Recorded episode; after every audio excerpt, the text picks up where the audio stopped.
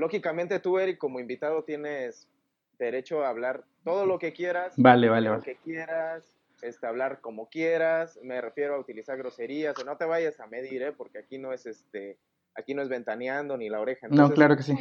Poco a poco. Nadie te lo va a cobrar. Entonces, ¿Cómo no grabé esto para ponerlo de entrada, de intro? Eh, yo sí lo, sí, yo sí lo grabé.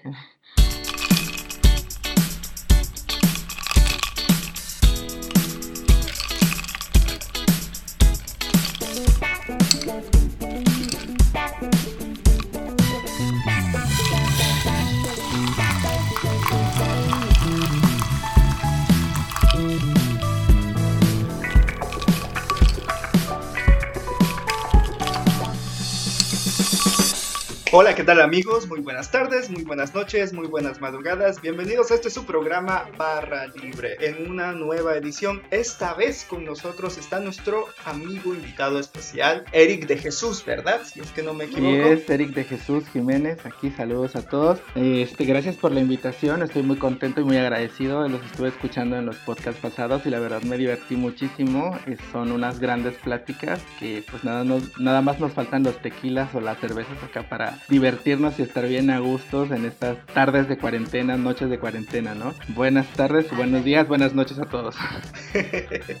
Ay, aquí levantando la orden. Entonces, este, Eric, ¿qué nos puedes comentar? ¿Cómo conociste a Tania? Porque aunque nosotros, em, aunque nuestro público no lo puede escuchar ahí en casita, eh, Eric es un muy querido amigo de Tania y pues esa historia también está buena para empezar, ¿no? ¿Cómo es que se conocieron? ¿Cómo es que acabaste aquí en estos días? Bueno, pues este estudié en la Universidad del Mar. eh, creo que todavía nos conocimos en la universidad. No recuerdo bien si nos vimos porque soy de las primeras generaciones. Pero posteriormente fue invitada a participar en un proyecto de Poder Joven Radio Huatulco en la estación de Huatulco. Y ahí estuvimos un año compartiendo experiencias, anécdotas en un programa de radio. Nos dimos amigos y posteriormente pues mantuvimos comunicación. Pues seguimos en contacto. Lo último que supe de ella era que estaba en Puebla. No sé si ya regresó y ya después este después este pues ya nos contactamos de nuevo y pues hemos tenido así como que muchas este, experiencias o amigos en común que nos han juntado de nuevo. Así es, pues te, te pongo en este, te actualizo, ¿no? Ya ya no estoy en Puebla, amigo Eric.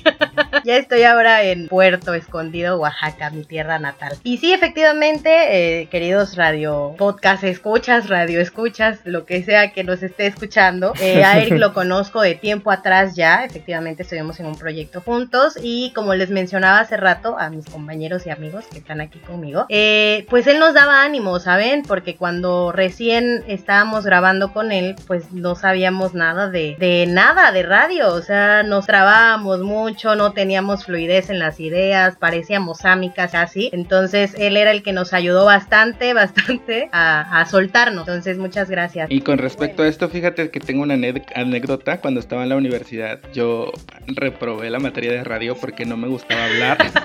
no me gustaba hablar en el micrófono y el maestro era así como que si no sales, si no grabas en el próximo programa, tu equipo reprueba. Y yo así como que no, no quiero y me torturaba mucho la idea de estar frente a un micrófono, pero pues el tiempo y la vida me pusieron en, en el camino que debía estar y pues se me quitó el miedo y aquí estoy, aquí estoy disfrutando. Ándale. Misteriosos son los caminos. a mí, fíjate, a mí fíjate que me pasó al revés. Yo pasé radio y me dijeron que iba a estar en radio y ahorita ya no hablo, pero ya no me dejan hablar, pero ni para pedir este, comer. güey. Chango, qué bueno. qué bueno, qué- nada más quise apuntarlo porque me quiso desahogar en este momento. Gracias, chavo. No, si nos suplicó para que pudiéramos dejarlo hablar aquí, imagínate. no, no es cierto. Estoy, ahora estoy derrimado. Ahora No, estoy derrimado. amigos, es broma, es Ah, broma, va. se le quiere mucho. No se nota, no se nota. Pinches gandallas. Va, órale, hijos de la. Ya no hay problema, hijos de su, qué horror. Sale, sale. Pues miren, chavos, el tema de hoy va a ser acerca de las anécdotas que hemos tenido con amigos, anécdotas chistosas. Ahí, aquí tal vez yo creo que sí se vale tal vez mencionar algunos nombres para, porque pues no se va a quemar a nadie. Eso espero, eso espero, eso espero. Si hablan de mí, por favor, cámbienle el nombre. Y pues bueno, como, bien lo decíamos, pues aquí ya tenemos a nuestro amigo, a nuestro amigo Eric, que pues va, va a empezar, va a partir plaza ahorita para platicarnos alguna de sus anécdotas y dejo los micrófonos para que los ocupe pues por favor, Eric. Bueno, pues yo tengo, tengo muchísimas cosas que podría contarles en este momento, pero vamos a empezar como de mi adolescencia, ¿no? Yo estaba aproximadamente, creo que en la secundaria, y ustedes conocen Huatulco, pues se dan, han de dar cuenta que es un lugar que supuestamente está planeado, ¿no? Entonces tienen como que diferentes sectores y estaban empezando a construir el sector O, el que está cerca de Chahue, donde ahorita ya hay residencias. Entonces resulta que corrían los rumores de que estaban encontrando como cosas de barro, ¿no? Muñequitos, animalitos, figuras de barro, así como cosas de antiguas. Y desde hace mucho tiempo yo tengo como que el gusto o, me siento atraído por ese tipo de, de, figuritas. Entonces mis amigos y yo pues escuchamos la noticia y decidimos ir. Vamos todos, nos aventuramos porque dijimos, bueno, está cerca de la playa, está cerca de todo, pero nos metimos por el cerro, en arroyos y caminos que no conocíamos y de repente vimos a una persona que pues en aquel entonces pues tal vez por la edad o tal vez por la situación y el momento, todos cuando recordamos la historia pensamos que no era un ser humano porque era una persona súper alta y va a sonar racista, pero era una persona de color muy oscuro y estaba muy alta. Racista. Ah, era muy alto. Este, este, de piel oscura. Y cuando nosotros vimos esto y con todos los rumores que habían alrededor de las construcciones, de que cuando se construye algo nuevo sale el diablo y, se lleva almas y cuerpos para que puedan construir cosas. Entonces, cuando vimos este, a esta persona, pues salimos corriendo y cada uno por, por un lugar diferente, ¿no? Entonces, como ya habíamos avanzado muchísimo en el, en el cerro, pues a pesar de que Huatulco es chico, el cerro es el cerro, ¿no? donde no hay caminos, donde no hay forma para salir, pues nos perdimos todos, nos perdimos todos en el cerro y estábamos como que asustados porque pues al principio yo pues me bloqueé y no sabía ni cómo regresar a, a la carretera porque ese era mi, mi plan y empecé a gritarles y no los escuchaba y los escuchaba re, este, lejos y después decía, es que no, es que se escucha por allá y seguíamos caminando, cada quien por su, su lado y poco a poco nos empezamos a encontrar, éramos cuatro, era mi primo Lalo, mi amigo Jesús, Darinel y Carlos, éramos cuatro los que íbamos ahí. Total, estuvimos caminando y yo y mis ideas, ¿no? Entonces le dije, es que aquí hay un camino de un arroyo y los arroyos van a dar al mar, entonces hay que seguir el camino. Y estaba todo plano, entonces al final de cuentas no sabíamos para dónde bajaba el arroyo, ¿no? Si para este lado, si para el otro lado. En total, eh, íbamos en camino equivocado, tardamos muchísimo en salir. Salimos a la carretera como a las 9 de la noche, después de haber entrado como a las 5 de la tarde. Salimos, pero en la parte de hasta arriba y veíamos la carretera abajo y tuvimos que bajar este, por todo alrededor de donde cortaron para poder llegar a la parte plana de, este, del lugar, digamos, y salir a la carretera. Pero cuando llegamos ahí abajo, pues ya jamás, al menos yo jamás en mi vida decidí ir al, a meterme así a, lugares de cerro, monte, solo porque yo que soy como que muy miedoso, este, y no era, no era un lugar cerrado, pero sentía como cuando estás en un lugar cerrado, como cuando estás en un elevador y sientes que no, ajá, como claustrofóbico, y imagínense, era un espacio abierto, y yo sentía esa, esa desesperación por no saber dónde iba a salir o dónde, dónde iba a tener fin todo eso. Oye, pero yo no entiendo, o sea, vieron al señor, el señor alto morenazo de fuego, les dio miedo y salieron corriendo. Y salimos corriendo, ni siquiera dijimos buenas tardes, buenos días, ni nada, o sea. es como, como te digo, tal vez por nuestra edad o por todo lo que llevábamos de las historias y todo lo que nos contaban, pues todos dimos por hecho de que era algo malo, algo sobrenatural. Algo sobrenatural. Y aparte, bueno, ahorita a mi edad digo es Huatulco, muchas personas extranjeras, tal vez si alguien estaba haciendo lo mismo que nosotros ahí y probablemente pues igual él se asustó con nosotros, no, no sé, ¿verdad? Pero sí, ese tipo de, de situaciones eran muy comunes cuando, cuando éramos pequeños, que nos metíamos en ese tipo de problemas. ¿Ves, ¿Ves Tania? Qué, ran, qué randonáutica, qué mamadas, esas sí eran aventuras, chingada suerte. Y no necesitaban el pinche celular, órale, pinche vamos a buscar a ver qué a ver qué encontramos, una guala. De hecho, sí. Sí, es que, no, no, no, bueno, retomando este tema, ves que apenas salió una aplicación que según te lleva como a lugares. Tú ni aplicación neces ni, ni habían. Necesitaste. Ni habían. Pura, coordenada empírica. Sí, ni había. Ay, Eri, ¿y cómo les dieron permiso? Éramos otra generación de te salías a jugar a la, los encantados en la calle y terminabas nadando en el río. Yo vivía en un pueblo que está cerca de Huatulco que se llama Barra de Copalita, donde hay un río. Y, jugábamos, cuando jugábamos a los encantados, unos quedaban en un cerro, otros quedaban en la orilla del río, otros quedaban en la agencia municipal y así. O sea, todo el mundo quedaba Ay, Dios, donde fuera. Porque jugábamos en todo el pueblo, por lo mismo que no existía tanta tecnología o, tantas aplicaciones, digamos, ¿no? Aunque randonáutica se llama. Randonáutica. Me llama, sí, sí, sí. Me llama mucho la atención. Úsala, úsala, sí funciona. Yo también he querido, eso le estaba comentando a Chelu hace unos días, que, que me da mucha, mucha curiosidad de, de, pues de instalarla, pero me da miedo también porque como necesitan tu ubicación y todo el rollo, me da miedo que, que me vengan a dejar algo hasta la puerta de mi casa. Ya de por sí Coppel anda buscando, Electra. ¿Te imaginas para que tenga la ubicación otro vato? No, pues ya es mejor así tranquilos. No. Ya con ellos es suficiente. Es, puro terror con esos vatos. Antes, antes de que ¿Para qué le busca más? Ubicación, tienes este que mentalizarte sobre qué cosa es lo que quieres conseguir. Oye, qué padre que antes de que le puches para que te dé eh, la destinación a la cual llegar, tienes que estar pensando así de... Oye, yo no sabía de quiero encontrarme una aventura, quiero encontrar un misterio, y si tú estás pensando en quiero una nueva relación tóxica, pues obviamente vas a encontrar gente tóxica. Amigos, yo sí la quiero descargar. Yo sí la quiero descargar. oye, pero ya no estamos desviando. Nos estamos desviando del tema, esto ya parece videoblog de Dross, así que vamos a retornar a donde estábamos. Ya ni dejan hablar al invitado, ¿no les digo? Es por eso que te dije, Eric, si ya están empezando a hablar, cállalo. Si está buena, Fanny, úsala, úsala. Le dedicaremos, le dedicaremos otro podcast a, las, a las historias. Hay que hacer un blog de, de una de, de utilizando la app. Cada quien que muestre su historia de lo que le Mira, Fanny, tú ya ponte a pintar la pared de tu casa porque veo que ya tiene la brocha ahí. Regresando a, a, tu historia, a tu anécdota de, Eric. de perdidos. Este. Al final. estoy perdida, perdida. Si hubiera tenido celular. si hubiera tenido celular, hubiera sido la perdida de aquel entonces. Úchale, te hubieras, te hubieras hecho famoso, amigo. Este, regresando tema, ¿cómo fue que ya a las nueve de la noche, o sea, ¿No te dio ganas de irte solito y abandonar a los cuatro ahí a su suerte? Pues si yo llegaba solo a mi casa, a mí me iba a ir mal, entonces estaba, tenía que esperar a mi primo. Y aparte era como que el más grande de todos. Si se iban a enterar de que yo los llevé, a mí me iba a ir, me, iba a ir peor que ellos. Entonces por eso los esperé. Ah, ya se enteraron, primo. Ya, primo de Eric, ya te esperaste, no te esperó porque te quisiera esperar, primo.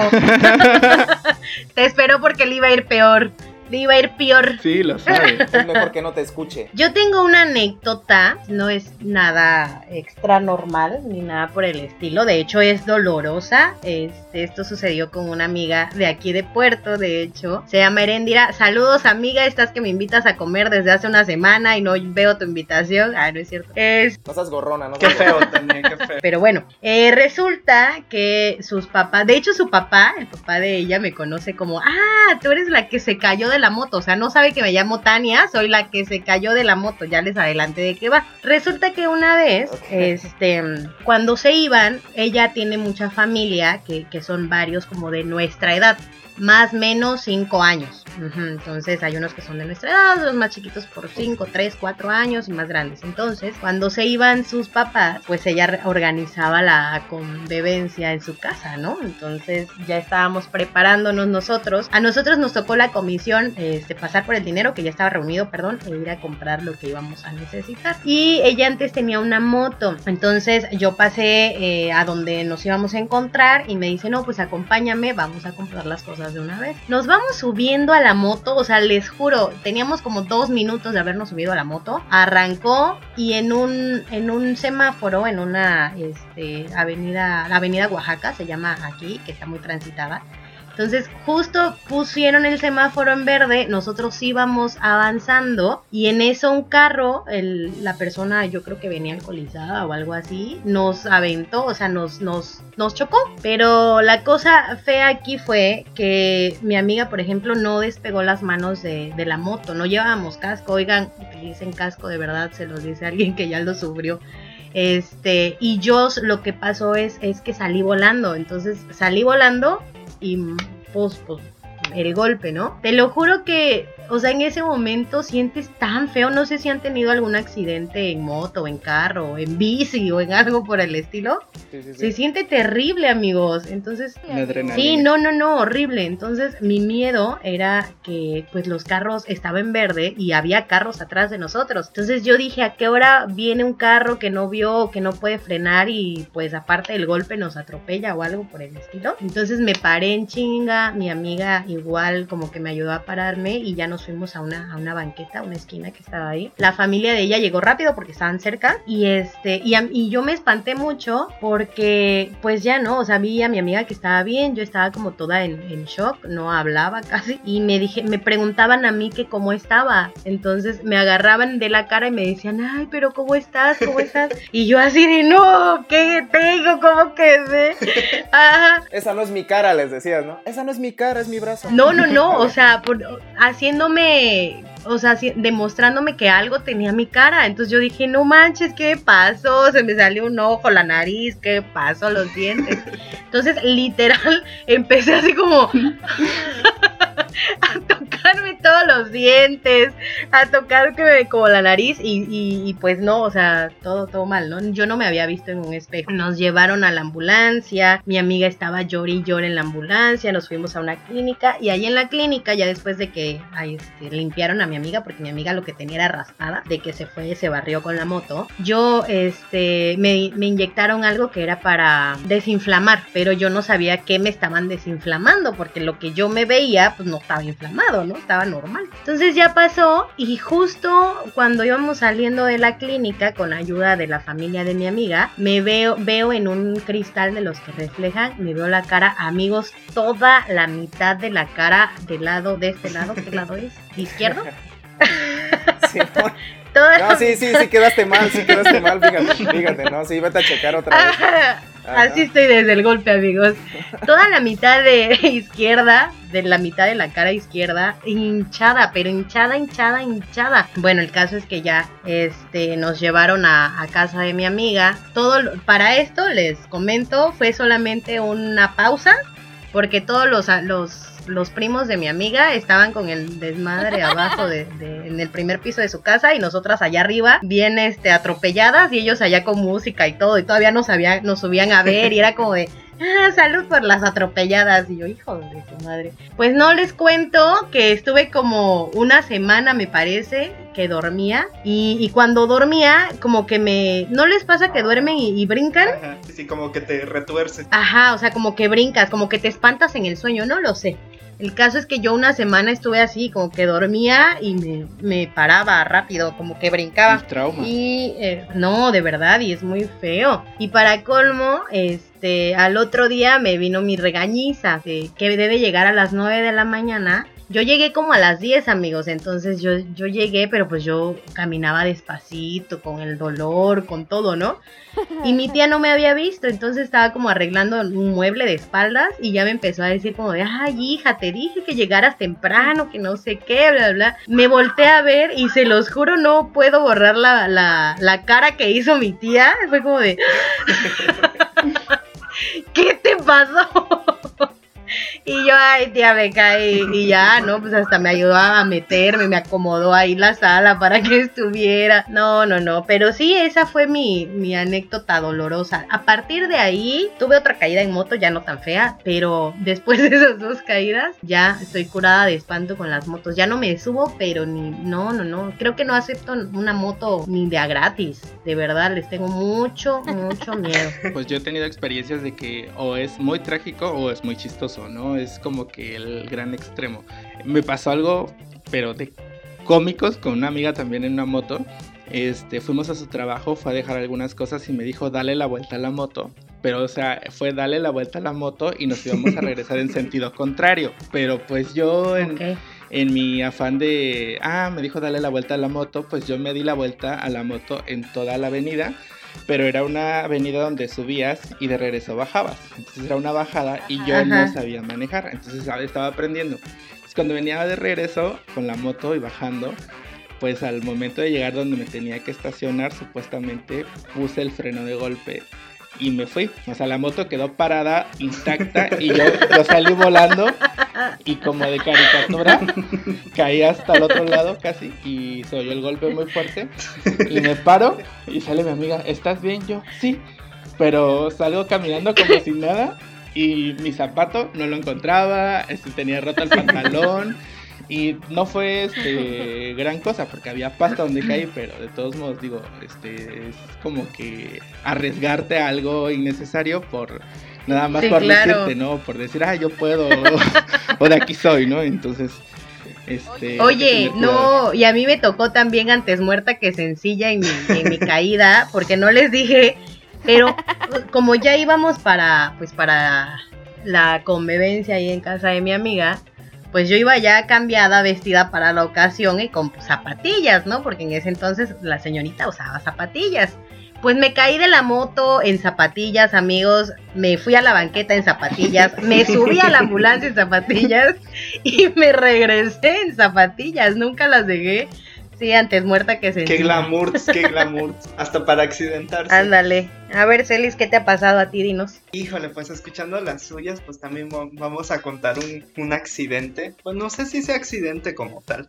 Eh, en ese entonces yo vivía así bien alejado de la, de la civilización, porque vivía a orilla de la carretera. Y lo único que me quedaba más cerca como referencia, o sea, lo único cercano, cercano, cercano, era un oxo de esos oxos que están en medio de la nada, en carretera, y me quedaba como a dos kilómetros. En ese entonces vivía con mi roomie, hola Lucero, esta, esta es nuestra historia. Yo la conozco, hola Lucero. Entonces, este, y pues va dando el viernes en la noche y nosotros, ay, pues es que sí tenemos hambre, pero pues no hay nada que comer. Dice Lucero, pues no nos cuesta nada llegar caminando al Oxxo. Eran fácil, ya iba a dar la una de la madrugada y eh, salimos de donde, de donde vivíamos para llegar al Oxxo. Nos fuimos toda la carretera federal, pero así como se ven las carreteras federales en la noche, pues sola, que de repente te pasa un tráiler al lado, y que sientes que todo el aire te empuja. Y así no todos así aquí aquí casual este intentando llegar al Oxxo. Como que después de media hora llegamos allá. Qué onda contigo y con Eric en sus caminatas de noche. Ajá. y hace cuenta que entrando al Oxxo pues es que era lo único que había. No había ninguna tiendita cerca ninguna doña de las memelas. Nada nada nada absolutamente nada. Era nada más dos kilómetros para poder comprar una pinche marucha llegando al Oxxo que era ya como la una estábamos ahí con me da mi maruchan preparada, señorita del Oxxo. Y la señorita así pues, así llena. Ay, qué hueva. y todo transcurría normal, así como debe de transcurrir un Oxxo a la una de la madrugada, cuando empezamos a escuchar gritos en la gasolinera.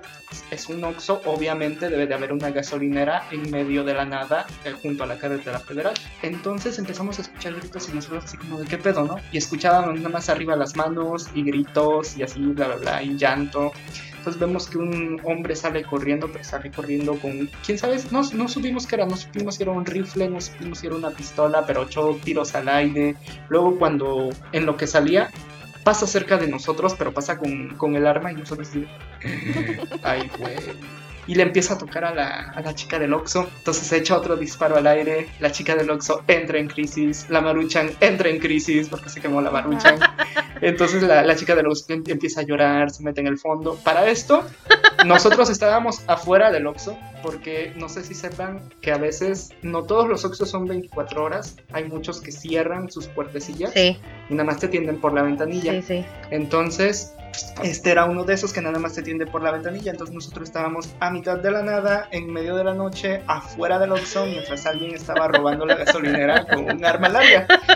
Pues, pues como su servidor nunca ha usado un arma, pues yo no sé qué arma, qué arma sea, ¿no? Y los dos estábamos así de, ¿qué hacemos? Yo, no yo sí me estaba cagando del miedo, pero no sé si Lucero en, su, eh, en su trance o su nerviosismo ella comenzó a reírse. O sea, yo estaba así como de, güey, si este güey no sabemos si viene pedo, si viene, eh, viene loco, no, no, no sabemos si viene en sus cinco sentidos. Y Lucero, y yo así de qué pedo. Entonces, ya, ya, cuando estaba yo así, no, no, no, que se vaya, que se vaya, que se vaya, que se vaya, ya el, el güey se, se fue, agarra agarró para otra dirección. O sea, nosotros vimos cómo se fue escapando entre el monte, por así decirlo. No manches. Ni bien pasan cinco minutos, viene uno de los empleados de la gasolinera y llega y dice, disculpen, ¿no vieron pasar? ¡Ay, ay, güey, que no. Y se suelta a llorar así de la nada, pero como muy serio, muy como que conteniéndose, pero ya cuando nos empezó a hablar, no se pudo contener y que se pone a llorar y yo así de, me vas a pegar el sentimiento, güey. Y Lucero, Lucero a estas alturas, no, no lo he visto. Me pareció que un chiste le estaban contando porque ella súper feliz y súper sacada de pedo. Entonces, no acabó ahí. Después baja el que se supone que era la persona que estaba encargada de la seguridad en, ese, en esa gasolinera. Ajá. Pero haz de cuenta que era un güey punto de unos 70, algo así. Súper, eh, súper robusto. Así tipo, tipo policía federal, tipo cochiloco. Así. Ok, ajá. Entonces, sale este güey con los ojos rojos, pila dilatada, todo lo que da. Y sale, sale igual con, con, con este con sus, sus pistolas, o sea, dos en la mano y cachas en el cinto. Y yo así de, ¿qué pedo? Así de como que es mucha seguridad para una gasolinera. Así de, ¿y dónde estabas cuando estaban gritando? O sea, porque los, los disparos al aire, los gritos no fueron en 5 Sí, sí. minutos, duró más o menos en total como unos 10, unos 15, en lo que le entregaron el varo, entre lo que el morro escapó, entre lo que intentó asustar a la del Oxxo, pues duró un poquito la cosa, ¿no? Y este güey de la nada bajó de, del segundo piso del- de la casetita ahí donde cobran en, en la gasolinera. Baja y nos empieza a interrogar, pero nos empieza, nos empieza a interrogar así como, de, ah, y ustedes seguramente lo conocen, así como intentando echarnos la culpa. Echársela, ajá. Pero haz de cuenta que cada vez que nos interrogaba, así con la pistola, así yo así de, güey, se te va a salir un tiro, ni siquiera estás en tus cinco sentidos. Así de, no mames, estás, estás armado y se ve que no estás bien. ¿Y qué, hacía, ¿Y qué hacía Lucero en ese momento? A todas las respuestas, así de, pues no, fíjate, no, no lo conocemos, así. Pero ella metidísima en la plática como si fuera ligue de antro. Así, así. Ay, no manches. el de antro así de, no, pues así y así. No, es más, te puedo describir cómo es el tipo así bien sú- súper contenta. Y yo así de, así de, güey, eh, eh, es- este, este señor no me da para nada de confianza y de repente la conversación empezó a girar así como de, no, pues es que mira, ves esta, esta cicatriz que tengo tenía toda, se, se- se ve que había, le habían intentado mochar este dedo así de, traía la cicatriz, pero no. Así de, no, pues es que estas son las marcas que yo me he hecho. Ya he tirado cinco o tres cuerpos y este, pues es bien fácil. O sea, le estaba que- impresionando, según. según yo, nos estaba, o sea, en mi cabeza, porque yo sí estaba paniqueado, era así como de, no, pues nos está diciendo que nosotros somos cómplices y nos está diciendo que si no le decimos quién es el que vino a robar, pues es bien fácil desaparecernos. O sea, yo lo entendí así. Lucero a lo mejor me lo- como diga, no, o nunca le pregunté. Pero, o sea, no, pues ella también estaba nerviosa, nada más que su reacción fue como de nerviosa, contenta de que se te sale la risa. Y ella así como de, no, es que, es que sí. Ah, y todavía le decía, a ver, a ver la cicatriz. Ah, no, sí, sí está grande. Yo A ver, déjame la mido. Así de, no, güey, esto, esto para nada es normal, ¿no? Y el güey agarra esa y dice, no, pues ¿saben qué? Me van a tener que venir a acompañar a buscar algo. Y yo, no, yo no me subo a esa camionetón, o sea, porque el, el güey de la seguridad pues tenía una, como una camioneta, ¿no? Y yo así de, ni madre, me van a trepar. Y yo así de, chica del Oxxo, chica del Oxxo, no, la chica del Oxxo adentro, en, en, en plena crisis, este, llorando. Mi marucha. Ándale. Mi marucha, no me voy. Mi maruchan. Se quedó adentro. Ya ni se comieron la no. ¿Qué pasó ahí. con la maruchan? No acabó ahí. Pues, pues, eh, el güey estaba entre sí, súbanse, súbanse y yo. no, ni madres, no me voy a subir de acá. Y Lucero igual estaba así como de, no, hay que esperarnos. Entonces ya en- entre el coso, pues le hablamos a la chica del Oxxo así de, no, pues márcale a la, a la poli para que venga acá y levante, porque pues pues no vamos a ir a buscar a nadie nosotros. Que...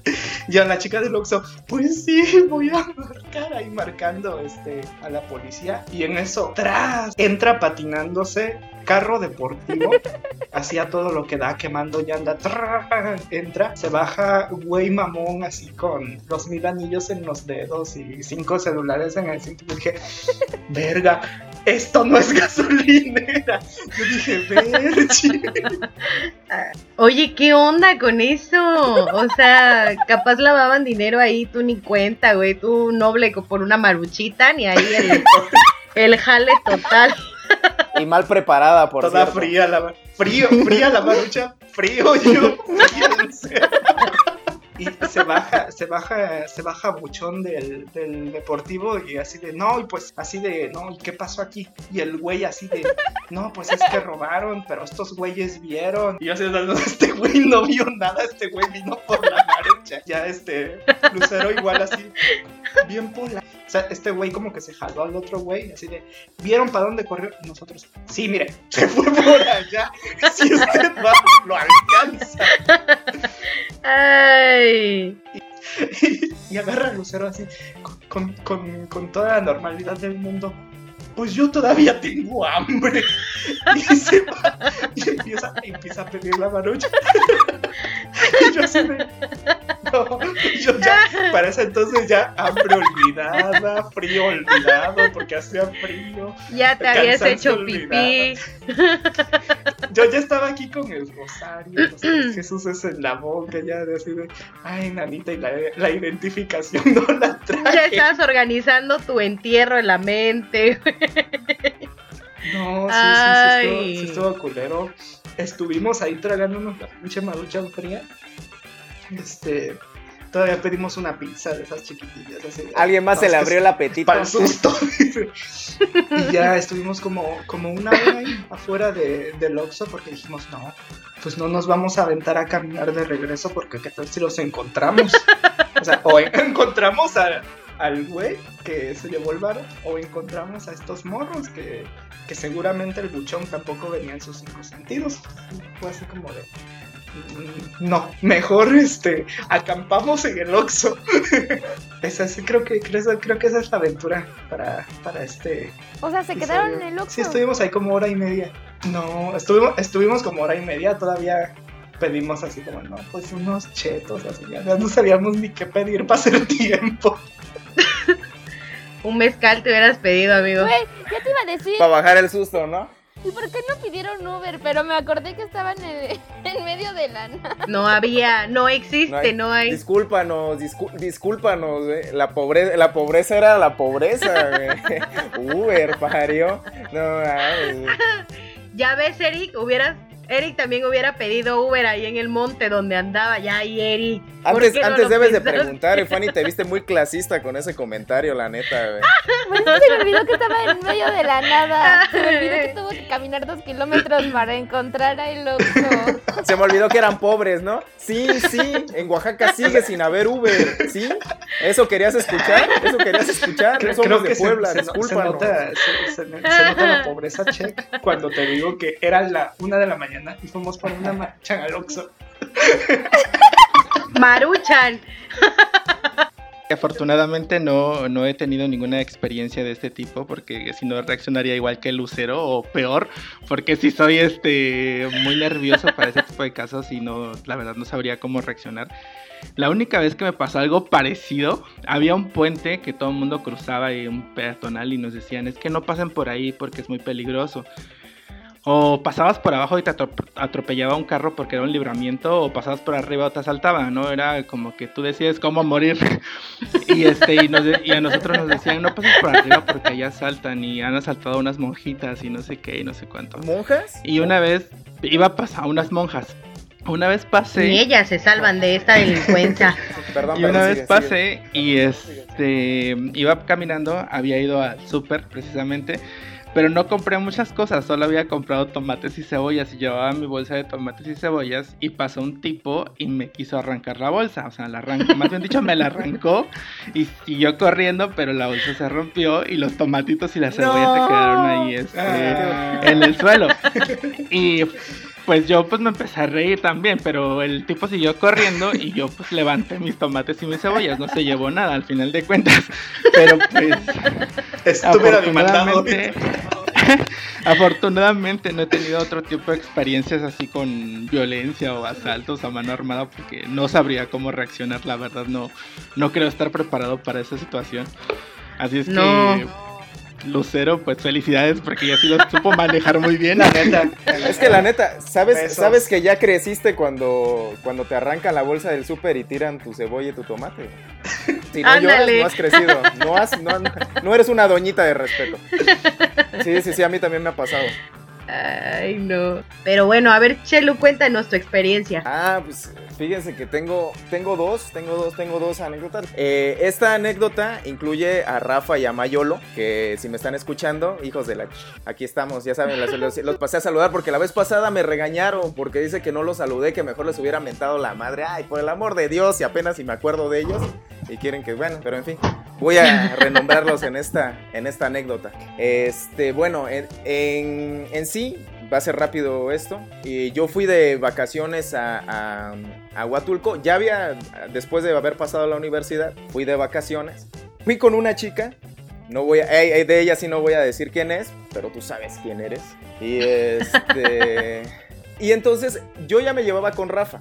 Me llevaba con Rafa y también un poco con Mayolo, porque con ellos estuve en la universidad, jugué con ellos en la, en la selección de la universidad, pero no teníamos como que ahorita este lazo que tenemos tanto de confianza de ser, de ser amigos. Entonces, eh, cuando yo llegué ahí, pues eh, como conocí a Rafa y ya no había tan, ya no habían universitarios de mi generación ahí, pues eh, yo le hablé a Rafa, Rafa estaba de vacaciones igual. Y este y pues ya salimos y toda la y toda la, la cuestión. En pocas palabras, eh, esta chica me dejó ahí en Huatulco. Tuvimos una discusión, me terminó ahí y ella se regresó aquí a Oaxaca. Cuando nos íbamos a regresar, claro. Entonces, pues yo la verdad no supe qué hacer. Me quedé, me quedé, me quedé muy mal porque pues me terminó ahí en Huatulco, íbamos de vacaciones y me terminó. Pero en fin, Iban a su luna de miel seguro y te dejaron, ¿no? no, no, qué, qué mala onda, ¿no? Pero que, si a alguien le ha pasado eso, me, me imagino qué culero se debe sentir. O sea, si a mí me pasó siendo la chica, mi novia, pues alguien que te deje en tu luna de miel, pues bueno, en fin. En fin, no, no, este, no, no toquemos esas fibras. Entonces, Terrible. es- esas, fa- esas fabrics. No, güey, entonces, la, la neta, esta, esta, ¿cómo se llama? Yo le agradezco mucho a Rafa y a Mayolo, lo, lo voy a decir acá. En ese tiempo no estaba Tabo ahí, para que no te enojes tú también, cabrón, porque eres igual de sentido. Este, ahí no estaba, ahí no estaba Rafa ni, digo, estaba Rafa nada más y Mayolo en ese entonces. Entonces, pues te digo, yo decidí quedarme en Huatulco porque ella se fue y yo me quedé así como muy mal, ¿no? Así como me quedé en shock, así como, "No mames, ¿cómo se fue, no? Y le valió madre. Entonces, me refugié. Sé que iba, no iba a contar cuestiones del alcohol, pero no tiene que ver precisamente con el alcohol, sino también con la amistad, la sobriedad, el platicar cosas. Pero Sí, mayormente sí, porque, porque pues sí, sí, este, sí, la verdad es que pues sí me puse a pistear, ¿no? Y entonces fui a la casa de Rafa, ¿no? Y, y le- y, pues Rafa me decía, güey, pues mm, todo está chido, pero, pero pues la neta aquí, lo, lo único que aquí importante, güey, es que tú te sientas bien. Y pues yo pensé que ya te ibas a ir en la mañana. Nah, güey, pues que me voy a ir.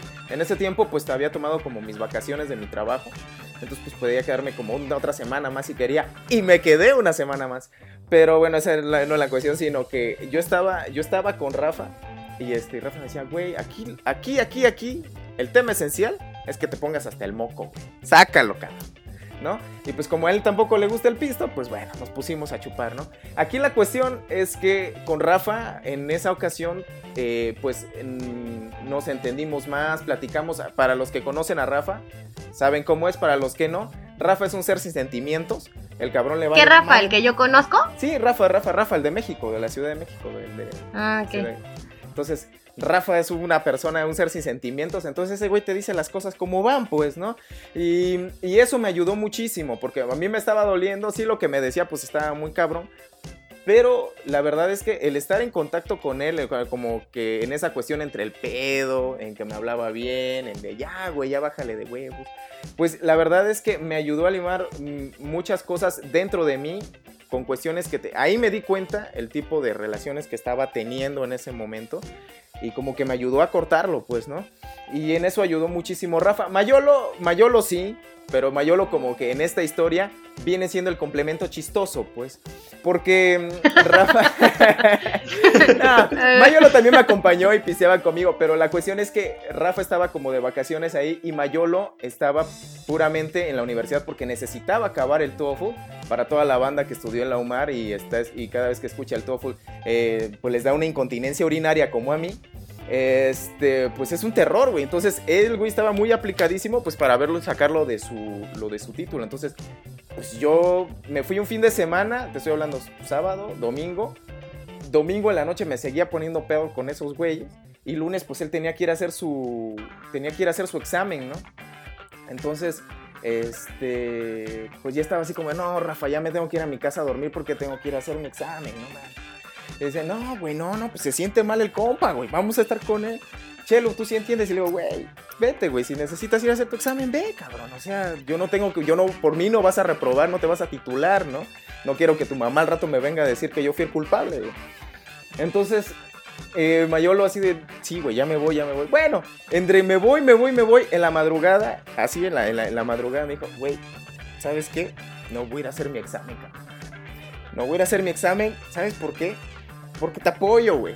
Porque te entiendo, güey. Porque la neta me caías de la chingada en la universidad, güey. Y no te quería en la selección de la UMAR. Pero, güey, hay algo aquí como que me hace identificarme contigo, güey. Me caes de la chingada. Igual le caías mal a Rafa. Y así, Rafa no te caía mal. Y Rafa ralzando la mano así, sí, güey, también me caías mal, güey. Entonces, así como de, estoy entre pura gente que me odio, que no, güey, es que ya nos dimos cuenta que sí eres chido, güey. Entonces, eh, te digo, ese, la cuestión de que amanecimos y, yo les dije a esos güeyes, oye, güey, ¿qué pedo? Vamos a seguirla. Y, y, pues nos quedamos viendo a Mayol así como Mayol y tú te tienes que ir. Y Mayol así de, ¿sabes qué? Me voy a quedar por mi hermano. Ah. No voy a ir a hacer mi examen, cabrón. era mi único chance, pero no lo voy a hacer, brother. Me quedo contigo. Ahí estaba hablando el alcohol. Estaba hablando. Yo también pensé eso, ¿no? Dije, ay, este güey no Yo así como en la lágrima ya prácticamente, pero por dentro así como, eh, hijo de la chingada, quiere seguir chupando. Pero yo, pero yo me, yo me quedé como que con esa cuestión. Y que los días que yo seguía ahí, la verdad, aunque yo o sea, ya había pasado la cuestión de que pues ya me había dejado, entonces ya era más como estar en el cotorreo, pero neta que me acompañaron mucho y hasta el momento, digo, después de esa experiencia que tuve, nos hemos llevado muy bien, o sea, cultivé una amistad en la, en la universidad muy chida con ellos y hasta el momento, digo, a pesar de que Rafa está lejos, también Mayolo ya está, está lejos, nos seguimos hablando como si estuviéramos muy cerca y todavía como que añoramos esa parte de, llegar a Huatulco y volver a cotorrear. Entonces, fue una experiencia chida que pasé con ellos. No siendo mis amigos, se hicieron, pues eran compas, ¿no? Pero se hicieron mis amiguísimos en esa ocasión, en un momento difícil. Como dijeras tú, estaba hablando la chela, estaba hablando el alcohol. Pero después de eso, digo, ya después de los posteriores días de sobriedad y que vi que estaban ahí conmigo y que ya me apoyaron chido, pues la neta me di cuenta que son gente que vale un chingo. Así que saludo pinche Rafa, saludo pinche Mayol. Ahora sí que para que no digan que no los mencioné, ya me pasé. No fueron, no fue un saludo de dos minutos, me la pasé hablando de ustedes como unos 7, 8 segundos. Digo, más. ¡Segundos! Más de la última vez. Digo, minutos, perdón, perdón, perdón, perdón. Saludos Mayolo, este, saludos Rafita. Sí, sí, sí, hasta allá ya pónganse a hacer algo. Y este. Y la otra tiene que ver precisamente, ahora sí, Tavo, para que no digas que no te mencioné. Y de esta me acordé porque no solamente la pasé con él eh, estando en el Cobao. A Tavo ya lo conozco desde hace, desde hace un rato, lo conozco desde que íbamos en el Cobao. Y en ese entonces, pues éramos dos, era él y otro amigo más, eh, Peter. Peter no escucha el post, pero el pod, pero este. Pero también tiene que ver Peter en esta historia. Eh, él, bueno, Tabo, Tabo y Pedro y yo andábamos casi siempre en el llano, así con nuestro uniforme del Cobao, ya saben, chamacos caguengues, bastardos sin futuro, así parados en el parque, eh, sin nada que hacer los viernes, ¿no?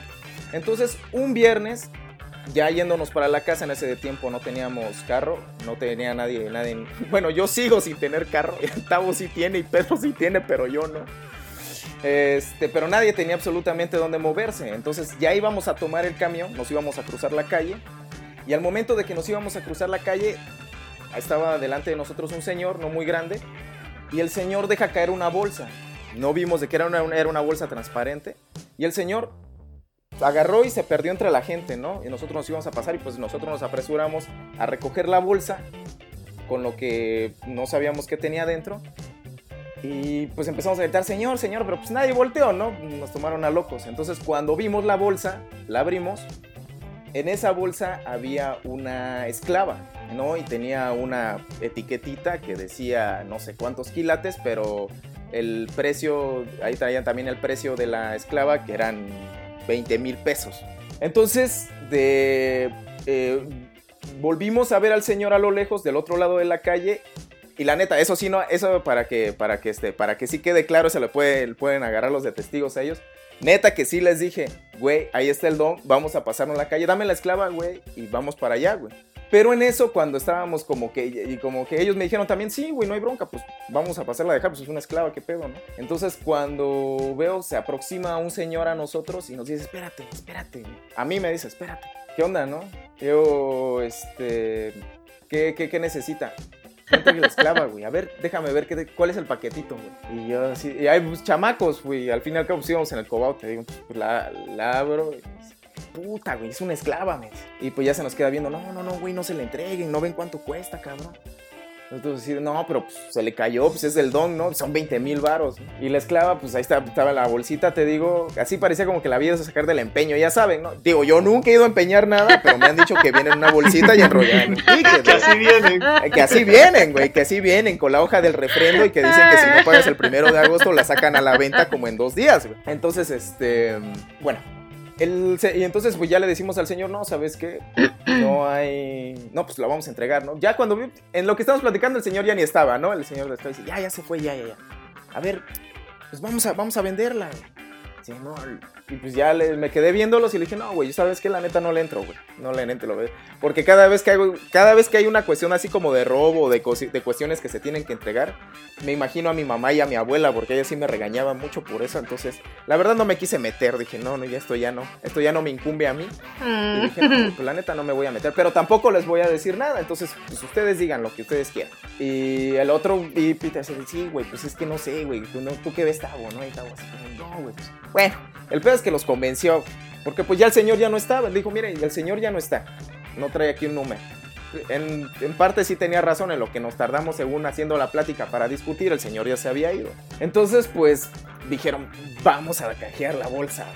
Vamos a ver cuánto cuesta en una joyería. Y para ese entonces eh, también nosotros teníamos este los celulares los teníamos iguales eran unos Nokia que se deslizaban blanco y rojo eh, bueno no sé si se acuerdan Ajá, que habían de azul, rojo, negro, creo, y se deslizaban. Estaban bien bonitos, estaban curiositos los bolillitos esos. Y entonces, este, digo, para que se diera una idea, entonces, pues los tres eran iguales. Entonces, este, le, le decimos al señor, pues vamos a cambiar. Y dice, no, pues es que ahorita, ¿sabes que No tengo tiempo.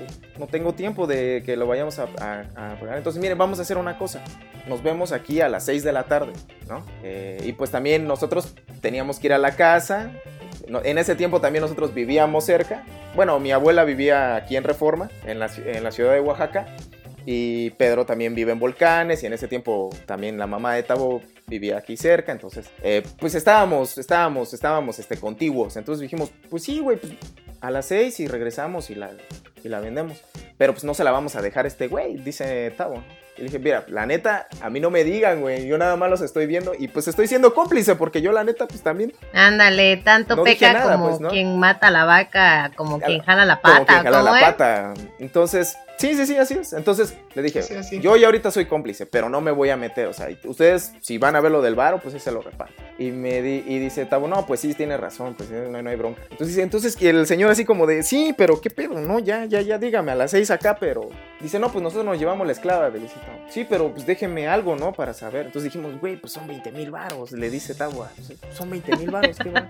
Déjale tu celular, güey. Y dice, ah, pero pues si el de los tres son iguales, ¿no? Pues ya sabes, ahí, ahí se empezó. Dice, pero Chelo no le va a entrar y tiene razón, él, no, él nos dijo que no se hiciera, entonces pues queda entre tú y yo. Y pues ya, Pedro, no mames, dice, pues es, una, es un celular, güey, son 20 mil baros, te puedes comprar como 6 de esos. Mm, entre tanto que dijo, pues sí, pues, pues ya, pues a regañadientes, porque Peter también es muy especial, entonces dice, bueno, güey, pero bueno, está bien, pues ya, y se lo dio al señor.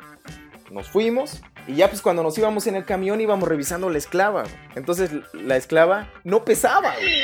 Ay, no manches. La esclava, la esclava pues como que le rascábamos y la se rayaba, ¿no? Y le, y le digo a esos güeyes, güey, yo la neta no sé de joyas, no soy joyero, pero güey, de aquí dice que son como 18 mil quilates. Y güey, pesa más una moneda de 50 centavos, güey. ¿Y eso no lo Entonces, vieron güey, ¿qué- antes? qué- qué? Pues es que entre el nerviosismo, ¿te imaginas el nerviosismo? Estábamos en la calle, la presión, era un adulto. Entonces dijimos, ¿sabes qué? No vamos a sacar conclusiones, voy a hacer una prueba en mi casa, dice Tao, y de todos modos regresamos aquí a las 6 de la tarde. Bueno, en fin. Cada quien se fue, nos quedamos de ver.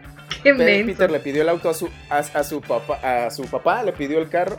Y nos regresamos a- al llano, ¿no? A las 6 de la tarde en puntito, en la esquinita donde dijimos que nos ibas a ver, que nos iban a ver. Nosotros paraditos con una esclava así en la mano, ¿no? con una bolsita, mirando para todos lados. ¿no? Así de, no mames, güey. Nos estafaron, cabrón. Y, y ese güey. Y se voltea, pues lógicamente Peter se voltea a ver a Tao y dice, ya ves, pendejo, te dije, cabrón. Dice, no, ¿cuál tú me dijiste? Tú me dijiste que los 20 mil pesos.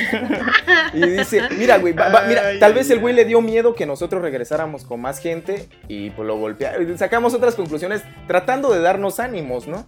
Entonces, eh, tratamos de ir a otras joyerías. Bueno, ya no, ya no Peter, sino nosotros, Tavo y yo, ahí en el centro, en el paseo turístico. Y a donde entraba decía, oiga, señor, en una, entró en varias, pero en una que recuerdo mucho de una anécdota que, me, que le dice que le molestó muchísimo a él, fue que llegó y le dijo al señor, oiga señor, mire, quiero vender esto porque eso es de... Ah, no, no, no, chavo, ¿sabes qué? Yo no le hago a eso. ¿Cómo que no le haces eso? Sí, pues yo no le hago eso, tú, tus pedos. Y sale y me dice, güey, piensa que me la robé. Y le digo, pues si lo llevas en una bolsita, güey, así en, en un rollo, güey, pues ¿qué va a creer el don, güey? Y tú, con una esclava que según de tantos quilates y tal. No mames, güey. El, el problema fue aquí cuando pues ya se la llevó a un lugar donde le dijeron, donde la evaluaron. Y le dijeron, oye, pues nada más valúalmela, no, no me la compres. Y pues te digo, en ese tiempo ni para empeñarla, porque pues no éramos mayores de edad, no teníamos cine, nada. Entonces, nada más se la evaluaron. Y le dijeron, no, chamaco, no, hijo. ¿Sabes de qué están hechas las latas? ¿De aluminio? Y dice, no, pues sí, güey, pues de latón. Efectivamente, y esa madre son como 10 gramos de puro latón, güey. Pintadito, bien pintado, eso sí, dice, está bien pintado.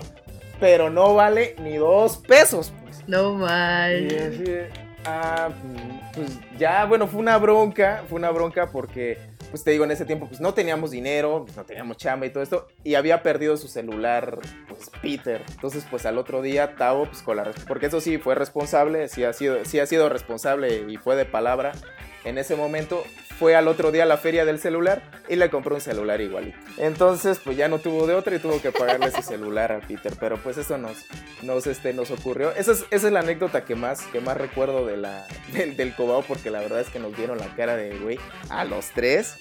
Y este fu- fu- fuimos víctimas de una estafa, de una, de una buena estafa, la verdad. Lo que sí es que pues definitivamente debimos de haberla pesado primero con una moneda de dos pesos o de un peso para ver qué pesaba más. Es que creo que a esa edad muchos hemos cometido como que ese tipo de, errores, ¿no? Porque, por ejemplo, en la secundaria me acuerdo que encontraron en la obra que estaban haciendo, porque estaban construyendo más edificios, encontraron una botella de alcohol con marihuana. Entonces, como por jugar, Oh. la metieron en mi mochila. Y la orientadora educativa pues este pues fueron con el chisme de que yo tenía este hierba en mi mochila y la orientadora va y abre mi mochila y saca el alcohol con marihuana no entonces todos así como que ¡Ah! marihuana este casi casi esto, casi casi que este cómo se llama era algo un pecado no algo como que te, puta, te ibas a morir porque tenías marihuana en la mochila no ahorita pues cualquiera puede tener marihuana y no pasa nada no pero este llegó la orientadora y me dijo, ¿sabes qué significa esto? ¿Sabes? Pero así también en su papel de dramática. Y yo así, sí. O sea, mi abuelita efectivamente utiliza eso para las reumas, ¿no? Y yo como... Es que pa- significa que me voy a curar de las reumas. ¿no? Ajá. Y este, y todavía estuvo así con eso. No, es que tenemos que hacer algo, porque si yo reporto esto a la dirección, te van a expulsar. Y yo, pues, ¿cómo? ¿Cómo? como, ¿qué, ¿qué, tenemos que hacer o qué podemos hacer, no? Pues háblale a tus papás, ¿no? Y yo, pues mis papás, a mi mamá sería, ¿no? Y ya pues fue mi mamá y fue mi mamá y pues la señora pues quería que le dieran dinero, pues para que no dijera nada de dirección, porque yo tenía supuestamente droga Dios. en el- la mochila. Y yo le dije, mamá, yo pues le dije, mamá, pero pues, ¿cómo? Pero pues te digo, yo en mi cabeza ya estaba, ya me veía en la cárcel, ya me veía, no sé, este, expulsado. Ya habías que armado tu ninguna- capítulo que- de La Rosa de que en Guadalupe. ninguna escuela me iban a aceptar, que casi casi que por cargar la marihuana con alcohol en mi mochila ya me iban a hacer un examen de antidoping a mí y iba a salir positivo, qué sé yo, ¿no? Porque cuando eres niño o joven, pues creo que no, no percibes como que la magnitud de las... Y nosotros que no fuimos honestos, o sea, también tienen que inter- tienen- intervienen los valores, ¿no? Pues es lo que yo les dije, es que esto nos pasa porque no fuimos honestos, güey. ¿No? Porque eso, si se lo hubiéramos entregado su, su chingada pulsera de latón a este cabrón que se Que a fue. mí también me trataron de aplicar la misma. Ahí justo en Plaza Cristal. Igual de que el. Sí. Igual de que la cadena y todo. Pero pues. O sea, fue como de. Igual nos dijeron y yo así de, pues no. Pero yo sí soy Pues lista, dice, que- ¿no? Sí, dilo, dilo, dilo, dilo. O sea, igual, porque decían que valía 20. Pero yo no soy Bemba, ¿no? Sí, sí, está bien, dilo, dilo, dilo. O sea, decían igual que valía como 20 mil pesos y así.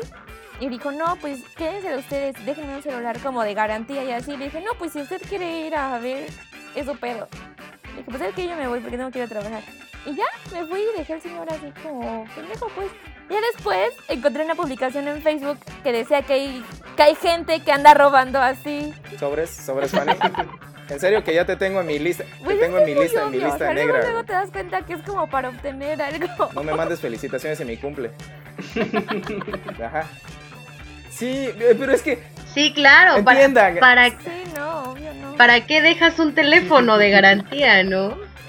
Y luego, no sé, mira, y, y por ejemplo en el caso de Eric, la- se lo hubieras volteado, Eric, se- bueno, estabas chiquito, pero le hubieras dicho como de, a ver, pues también te puedo acusar yo por sobornarme, ¿no? Digo, por tratar de sobornarme, o sea, no, Es que ¿Cómo? yo no era una Es- blanca paloma en la, en la secundaria también, o sea, ya, ya, ya tenía como mis antecedentes, ya nos habíamos oído una vez.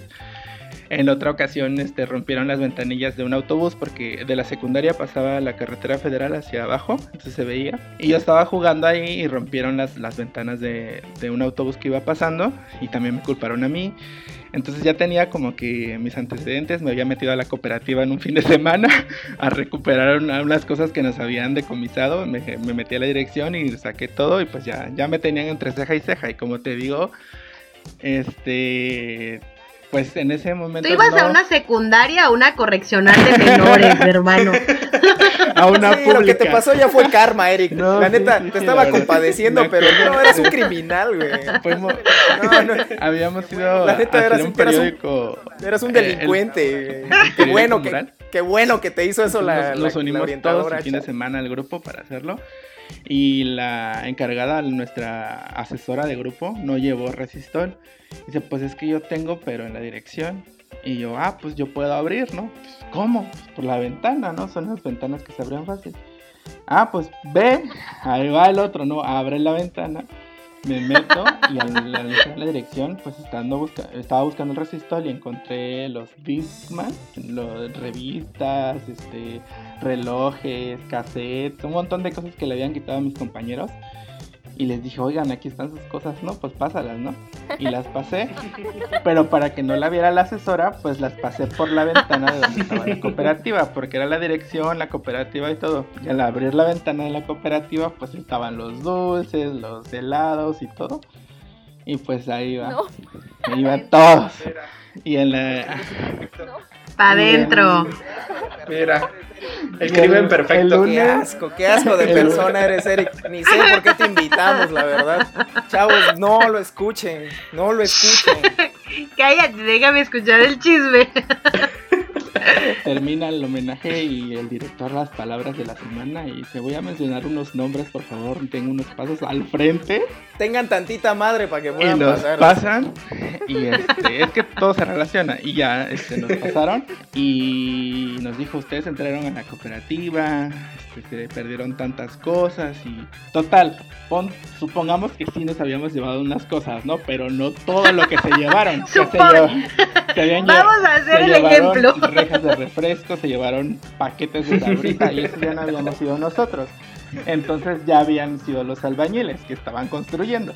Entonces como ya fue como una pelea. Te digo. Entonces nos fuimos contra los albañiles y les fuimos a reclamar. Y cuando fuimos a ver a los albañiles, vieron que tenían todas sus cosas, sus cigarritos, sus botes de alcohol con marihuana. Y uno de mis compañeros tomó uno de esos y lo metió en mi mochila. Y ahí fue como se fue, haciendo la. Mm, o sea, fue todo un historión antes de, de que te decomisaran Qué el, bárbaro. el alcohol. Oh, my God. Crimen Sale una temporada de la. Rosa de Guadalupe nada más Claro. con tu vida. Puro Sí crimen. sabes, ¿no? Ahorita De que sí. están hablando de, de esa de sus calles solitos, que cuando la asaltaron. Me acordé una vez que unos amigos, bueno, un ex y un amigo me dijeron, oye, vamos a nadar y que no sé qué. Y dije, ah, bueno, está bien, vamos a nadar. Pasaron por mí, eran como las 3 de la tarde. El punto es que nos fuimos y íbamos a ir como a un tipo río. O sea, pero pues ves que en Puebla no hay ríos.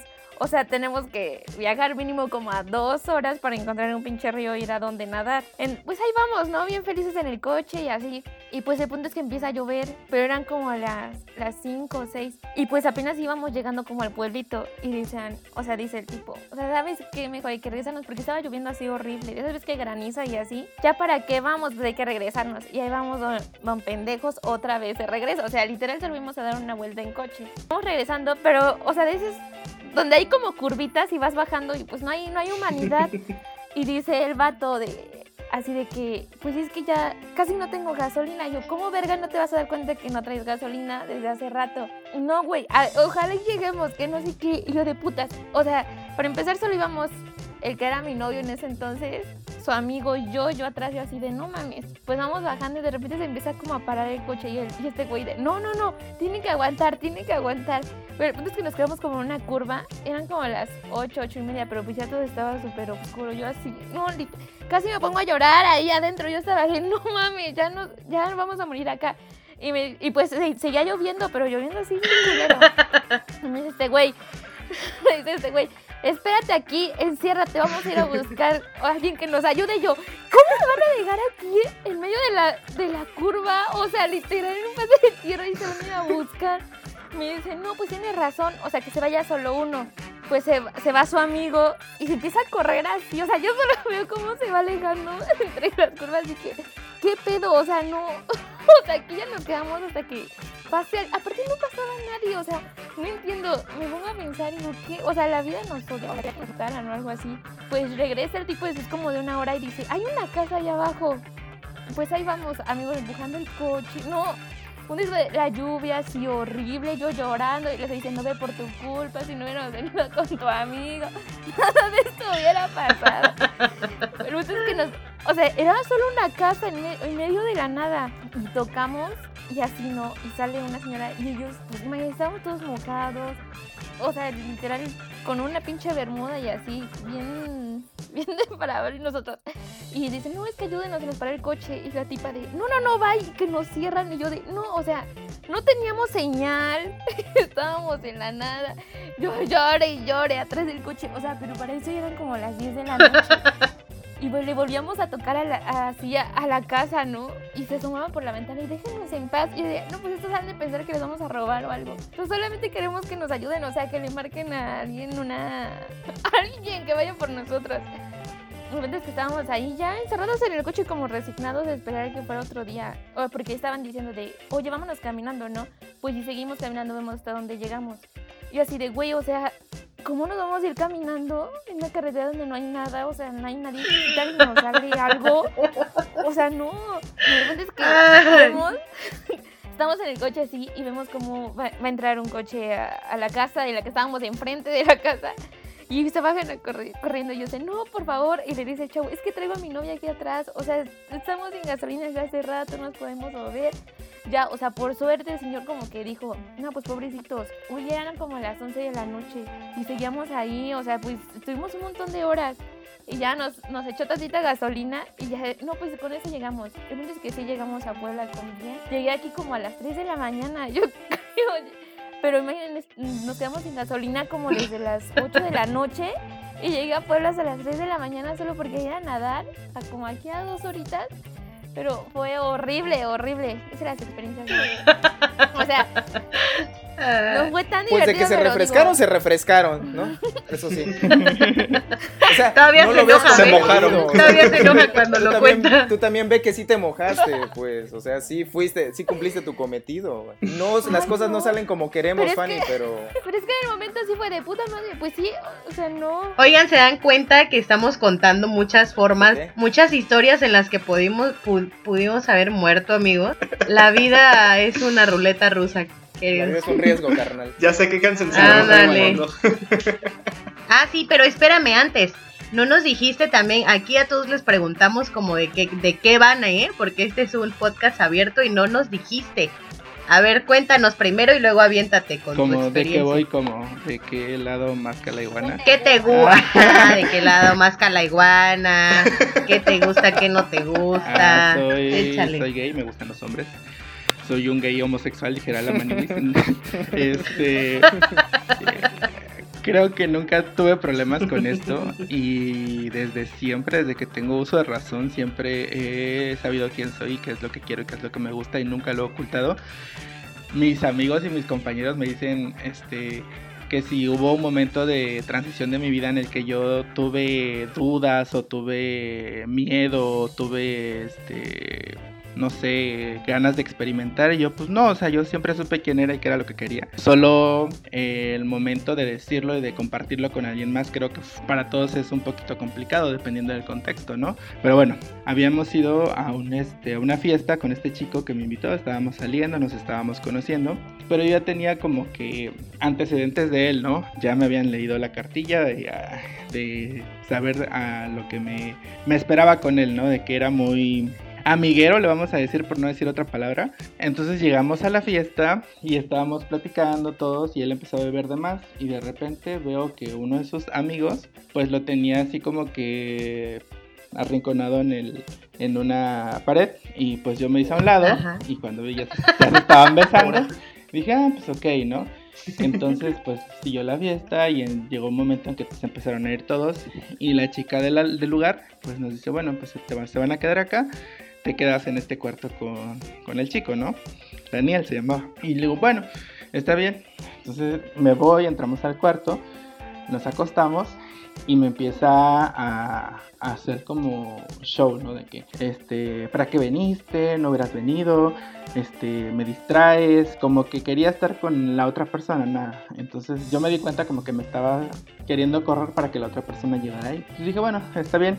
Y me salgo y el, el otro chavo estaba afuera. Cuando estaba, estoy afuera, seguía la música, otros seguían tomando, me ofrecieron más cerveza, seguí tomando, el chavo se me acerca y pues entre el alcohol y todo, el chavo se me quiso acercar para besarme y yo le dije, no, es que yo vengo con alguien, ¿no? Yo, yo sí respeto. Y pues, pero estaba así como que muy insistente y el Daniel me vio.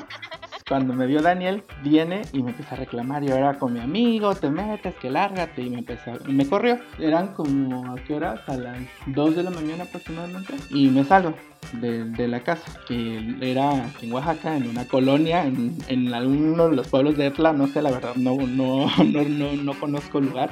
Me salgo y para llegar a la carretera, pues tenía que pasar por unos, donde había una calle con árboles grandes. Cuando voy pasando por ahí, que salen unas muchachas, unos chavos vestidos de mujer, y me empezaron a, a silbar. Y yo seguí caminando, ¿no? Porque no tenía por qué detenerme, estaba ebrio, pero no pendejo, ¿no? Entonces, como, como no me detuve, Eh.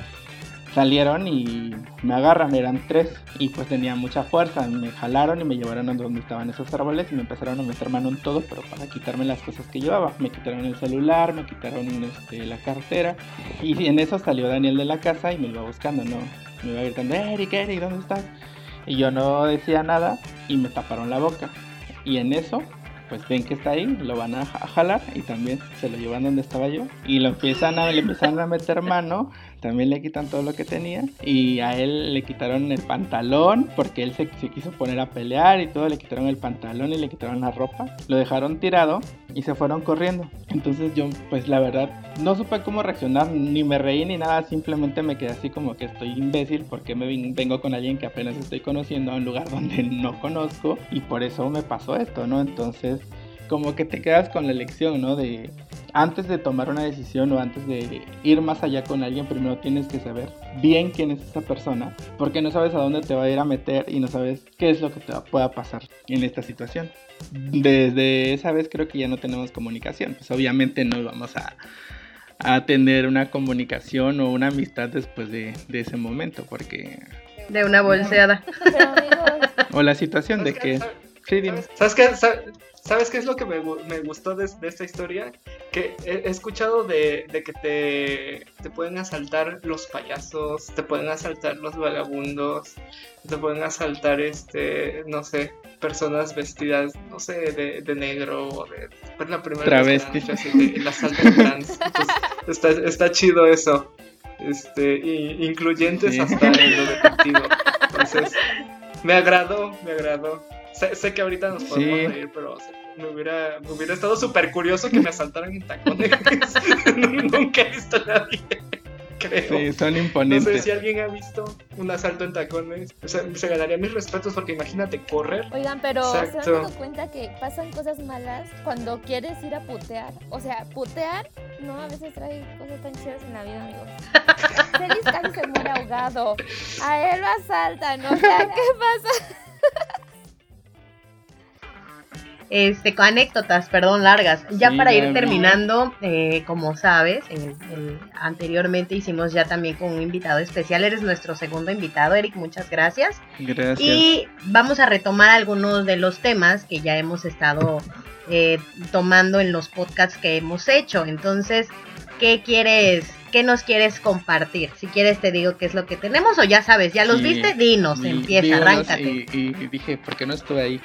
El de las relaciones tóxicas, creo que fue el primero que hicieron. Y Ándale, dije, sí. wow, yo, yo, yo debí de haber hecho ese programa. Porque, o sea, te, te das cuenta después de que pasa mucho tiempo cuánto has madurado y cuánto has crecido, ¿no? Eh, y te das cuenta también cuán tóxica pudo haber sido tu pareja, pero también cuán tóxico pudiste haber sido tú. Eh, hablo de mi relación después de salir. No sé si lo conociste, Tania, se llama Ricardo. Ups, ups, sí. Ricardo,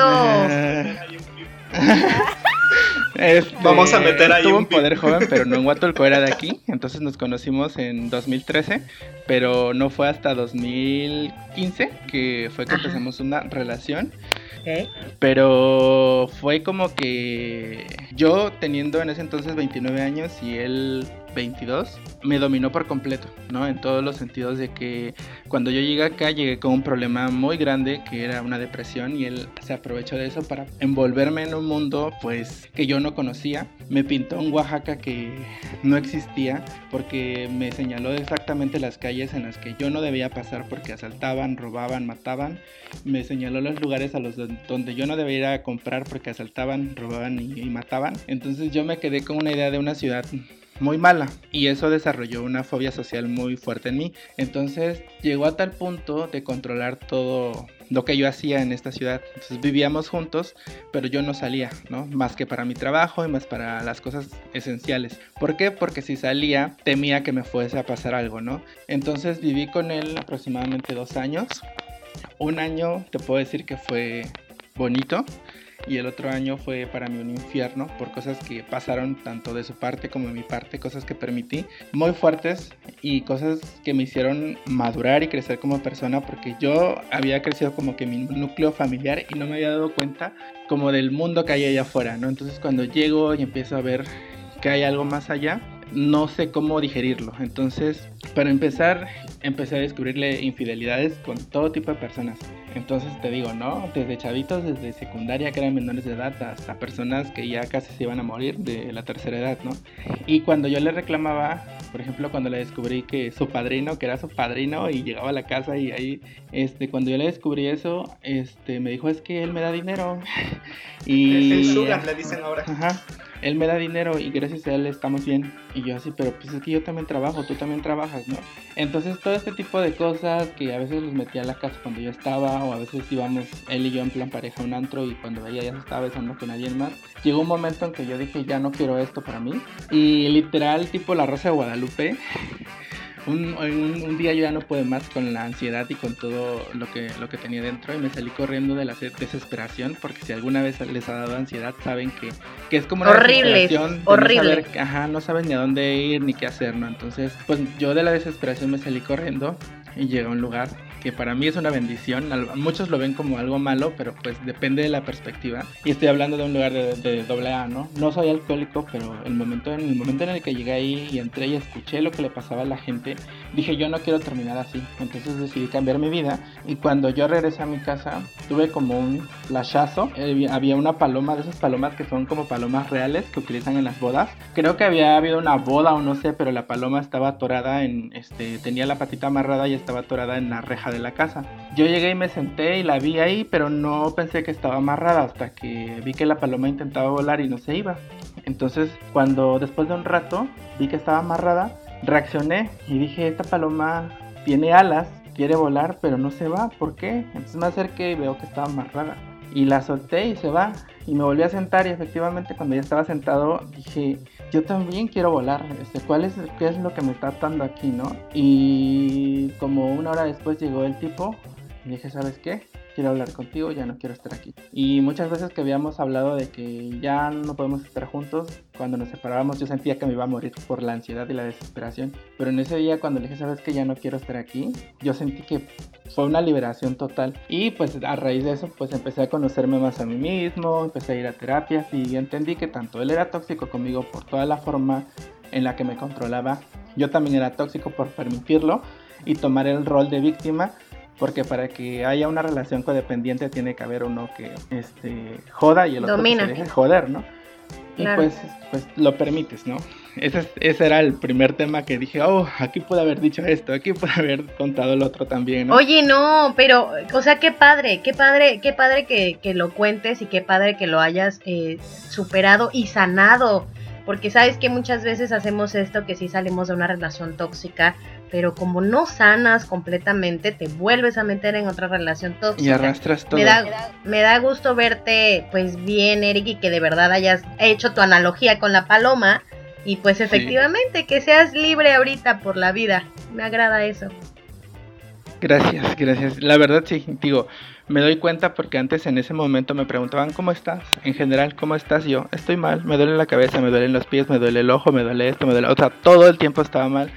Y ahora me preguntan cómo estás, estoy bien, me está llevando la chingada, pero estoy bien, o sea, es algo que, que aprendes a que tus luchas son tuyas y tienes que superarlas tú para reflejar lo que quieres que los demás vean. Digo, tanto así que tú me conociste y creo que hasta el año pasado llegaba, llegué a pesar 168 kilos, ahorita estoy bajando de peso, ya bajé, ahorita estoy en 119 kilos, sigo bajando de peso, pero es por el, lo mismo, entonces que tú decides quererte a ti y ya lo demás viene solito, pues, y, y uno se da cuenta porque yo iba al antro a bailar con mis amigos y ves como todos, yo decía es que a todos, a mis amigos los ven, a mis amigos los, ligan y cuando yo decidí o yo di este paso de que yo también valgo, yo también soy, yo también puedo, sin haber empezado a bajar de peso, sentía cómo atraía a la gente y ahorita pues ni te digo, ah, no es cierto.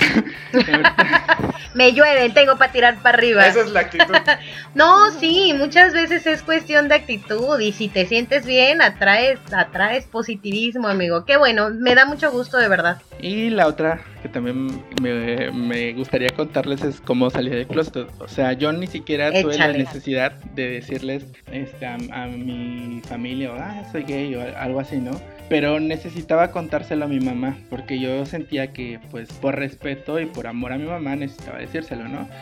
Entonces, pues me armé muchos escenarios en mi cabeza y me armé mil historias y dije, bueno, pues dependiendo de cómo vaya a reaccionar, puedo decirle esto y esto y esto. Pero intenté llegarle por el corazón a mi mamá, entonces le construí un drama, un drama que yo mismo me creí y que yo lloré cuando se lo dije, ¿no? Es que yo he sufrido mucho con esto y mamá, fíjate que no sé qué. Eh. Pero cuando yo llegué con ella le dije, mamá, tengo que decirte algo. Y mi mamá, ¿qué pasó? Y ya le, yo, mis lágrimas, ¿no? Y le contándole todo. Cuando terminé de hablar, me toca, me toca el hombro y me dice, Eric, me asustaste. Yo estaba en la universidad terminando, ya había terminado la universidad, pero estaba haciendo el proceso para titularme. Dice, Eric, me asustaste, pensé que me ibas a decir que no ibas a terminar la tesis. Y yo, ¿en serio? Y me dice, sí, lo demás no importa, eres mi hijo, te quiero, te amo, te respeto el día que alguien de aquí, de mi familia, de la casa, te haga algún señalamiento por quién eres o por lo que te guste, pues agarramos nuestras cosas y nos vamos. O sea, yo soy tu mamá y te respeto y te quiero y te voy a apoyar siempre. Y la verdad, para mí fue como muy padre. No sentí como una liberación porque sentía que en el fondo mi mamá ya lo sabía, pero, pero sí es bonito como sentirte apoyado porque allá afuera hay miles de casos de chavos que pues lamentablemente no, no pasan por o no tienen esa suerte y están sufriendo el rechazo, los golpes, la discriminación, la humillación de, de sus padres, ¿no? Y eso está, no está padre. Así es que si hay alguien allá afuera que nos está escuchando, pues saber que sí,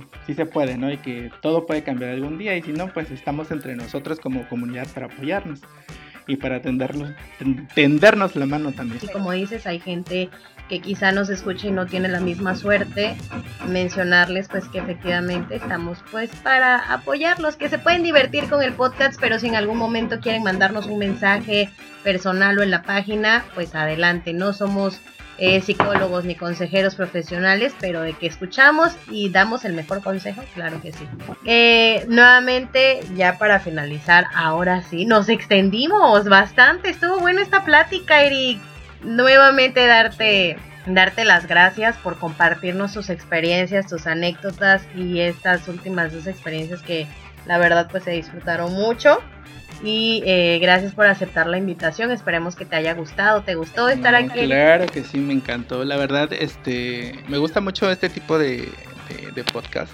Los escucho, los sigo porque creo que, como te decía hace rato, nos ayudan a los que estamos de este lado, a los que estamos afuera, a identificarnos y a decir, bueno, a él le pasó esto y puedo superarlo de esta manera, porque yo no. Es como de cierta manera superación.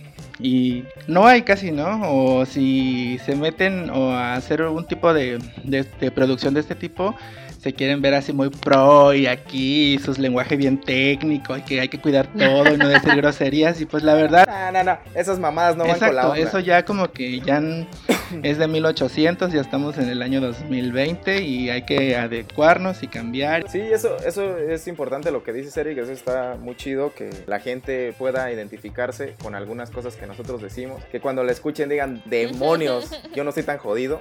Eso está bien, porque la neta, es así como, no estoy tan mal como esos, güey, no estoy, tan dañado, todavía puedo seguir un rato. Entonces está bien, está bueno. Y qué bueno que también dices que nos escuchas. No estamos pagándoles banda para que no crean que son bots. Lo que las personas que nos escuchan, la verdad es que sí nos están, este, sí nos están sintonizando. La neta te damos, te damos las gracias. Bueno, en lo, personal, Eric, que te hayas tomado un tiempo para que pudas, eh, pudiste estar con nosotros y que nos hayas, que nos hayas acompañado durante. Ahora sí, ahora, ahora sí lo puedo decir, sí lo puedo decir, Tania. Después de una hora, alrededor de estos 50 minutos o más. Entonces, que la neta disfrutamos mucho lo que nos platicaste y pues esperemos que no sea la última vez, en otro momento, en otra ocasión que, que puedas tú estar con nosotros, por favor. Esperamos que aceptes la invitación, estamos muy agradecidos por, supuesto, la verdad. en Barra Libre.